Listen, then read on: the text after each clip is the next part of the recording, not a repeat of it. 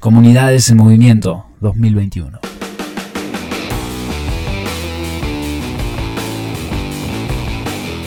Volvió Comunidades en Movimiento y es que también volvió la amenaza en Chubut. En este caso, una nueva embestida por imponer la zonificación y así lograr la aprobación express del proyecto de ley 12820 impulsado por el Ejecutivo y el lobby minero. 2020 finalizó con una de las presiones más grandes de la historia de Chubut por instalar la gran minería en el territorio y derogar la ley 5001. El objetivo era permitir la instalación definitiva de Pan American Silver y con ella la instalación de una decena de proyectos de plomo, plata y uranio en la provincia. Pero por suerte 2020 culminó con la batalla ganada por la voluntad y la movilización popular. 2021 comenzó con un falso debate disfrazado de una especie de mesa de trabajo. Esta maniobra fue dada a conocer en la primer quincena de enero y básicamente tuvo como objetivo generar la ilusión de un debate, impulsado por el Ejecutivo y sectores mineros en el que invitaban a distintos organismos y actores sociales. Un esporádico y muy deficiente debate, si es que lo hubo, que en teoría buscaba escuchar aportes sobre el proyecto, pero nunca, nunca cuestionarlo. Ahora me pregunto yo, ¿cómo se puede debatir el futuro de miles y miles de chubutenses mediante una charla virtual que ni siquiera fue pública, pero que tampoco fue un debate, sino una jornada meramente informativa para tratar un proyecto clandestino que se sustenta en una base tergiversada?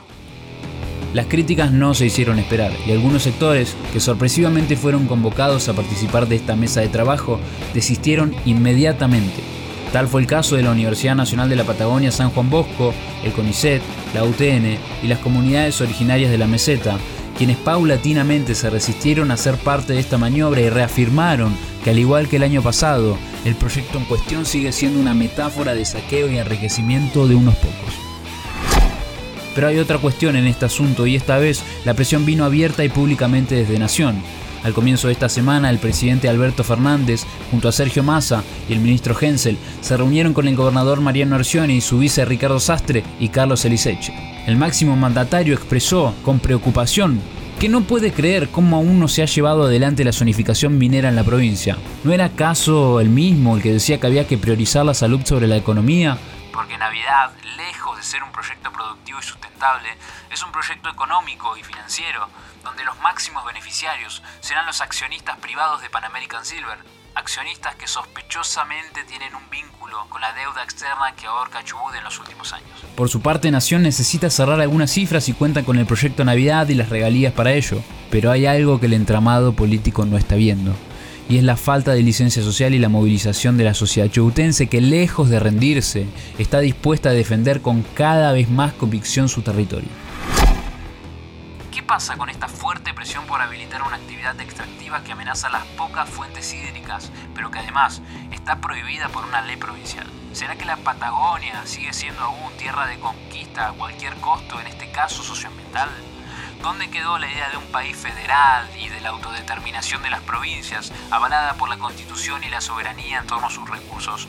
En tiempos de repensar las lógicas de desarrollo hegemónicas que nos han sometido a los países latinoamericanos solamente a crear grandes puertos industriales y capitales de desarrollo, siempre hacia afuera. ¿No será esta una vieja maniobra para reeditar aquella relación de dependencia y de saqueo necesariamente asimétrica entre norte-sur, entre centro y periferia? ¿Qué pasó con el acuerdo Escazú, que exige la participación y la debida información civil respecto a proyectos que repercutan en el ambiente y la calidad de vida de las poblaciones? Son todas preguntas que nos hacemos hace ya un par de años. Según lo manifestado por Diario Jornada, uno de los beneficiarios de la escandalosa pauta oficial provincial de lograrse el apoyo de al menos 14 bancas, el jueves 28 de enero podría tratarse de manera expresa el proyecto de zonificación minera. Nuevamente la alerta es máxima y se reedita la situación vivida a fines de 2020.